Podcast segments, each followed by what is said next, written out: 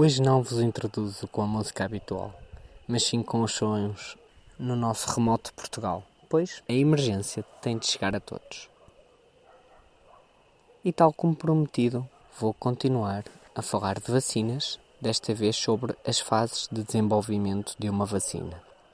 Antes de uma vacina ser aprovada e entrar num programa de vacinação, decorrem-se muitos anos Existem três fases principais antes dela ser aprovada e introduzida, e uma quarta fase, que é um seguimento que se faz depois dela estar a ser utilizada.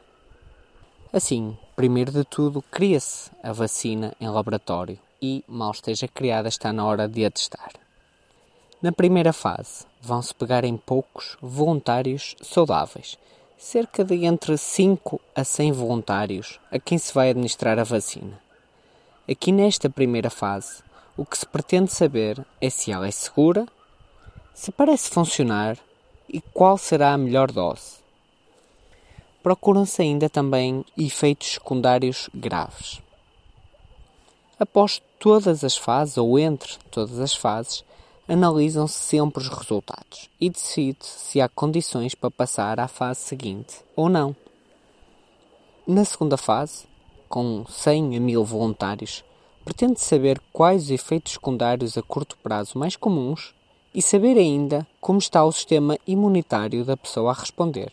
Ou seja, saber se a pessoa está a criar uma imunidade contra o organismo a qual é vacinado.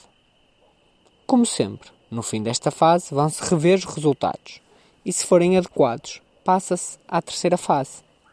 A terceira fase é feita com milhares de voluntários entre 1000 a 10 mil por norma. E aqui já se usam voluntários de populações em risco de serem infectados. Como, por exemplo, atualmente, uma das vacinas para o Covid-19 estava a ser testada no Reino Unido. Mas, entretanto, o Covid-19 diminuiu tanto lá que passaram o teste para o Brasil, onde a população tem maior risco de ser infectada. Isto porque, por questões éticas, não se pode infectar alguma pessoa de propósito. Em vez disso, ela vai fazer a sua vida normal, onde pode ou não ficar infectada, como qualquer um de nós. Nesta fase, na terceira fase, vão-se comparar dois grupos. Há um grupo de voluntários que recebe a vacina e o outro que recebe um placebo, que é como se fosse uma vacina a fazer de conta administra-se na mesma, com, por exemplo, uma agulha, uma seringa, só que em vez de ter uh, o conteúdo da vacina lá dentro, tem, por exemplo, água ou soro fisiológico ou outra coisa qualquer, mas que não seja a vacina. Então, como é que funciona melhor esta fase?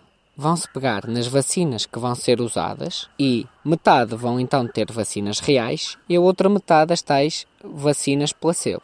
Mas ninguém, nem as pessoas que recebem a vacina, nem os médicos, nem quem está a dirigir o estudo sabe quem é que recebeu a vacina real e quem é que recebeu a vacina placebo, pois tudo é anonimizado através de números. Cada pessoa e cada vacina tem um número e não se sabe o que é que se está a administrar. Mas, no final da fase, quando se vão estudar os resultados, vai-se comparar o grupo de pessoas que recebeu a vacina real com o que recebeu a vacina placebo. Para isto, Vai-se depois ver o que é que era cada número de pessoa e de vacina administrada para perceber quem é que realmente tomou a vacina real e vacina placebo. O que se espera, quando corre bem, é que quem recebe a vacina placebo tenha apanhado a doença e quem recebe a vacina real não.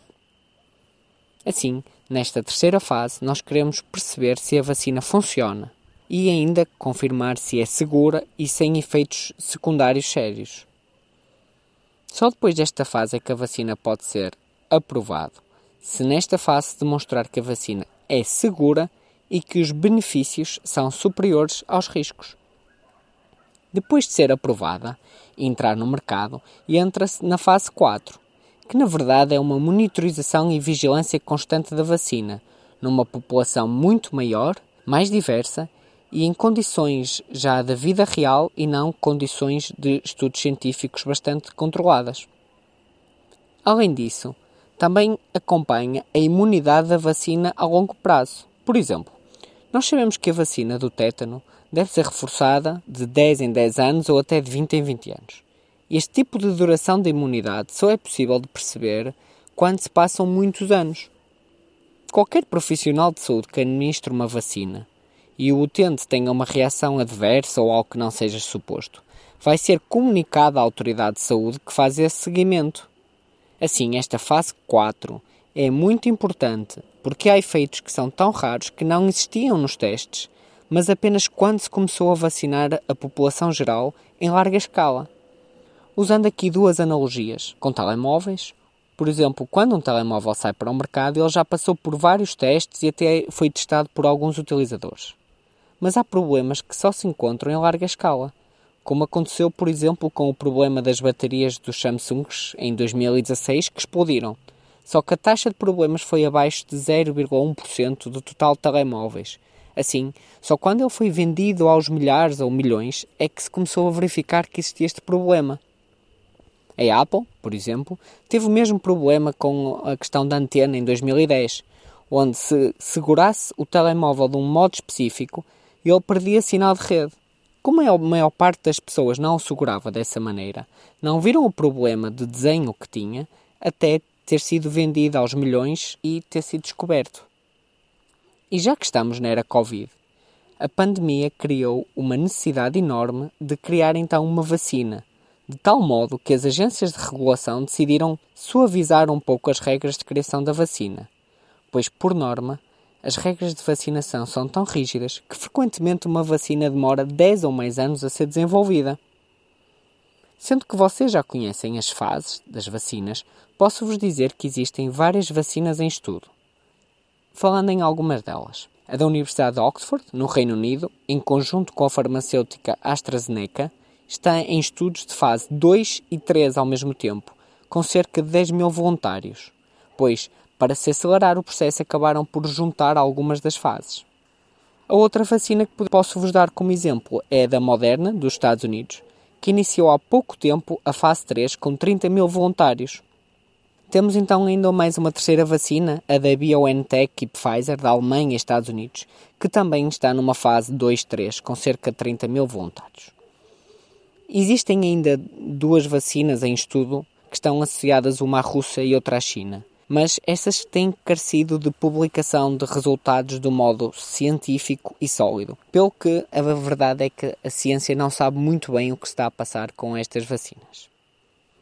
Sei que existem várias teorias da conspiração sobre vacinas, de pais que se recusam a vacinar os filhos, e isso seria ótimo para vendedores da banha da cobra ou para um episódio para ganhar muita audiência e se falar muito. Mas que nem vou abordar essa situação, pois não passa de um mito. Se uma vacina está no Plano Nacional de Vacinação, é porque ela é para fazer. E assim termino-vos este episódio, hoje um pouco mais técnico e menos fisiológico, mas igualmente importante.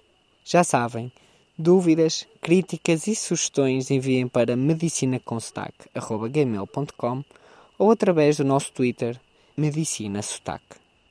Obrigado.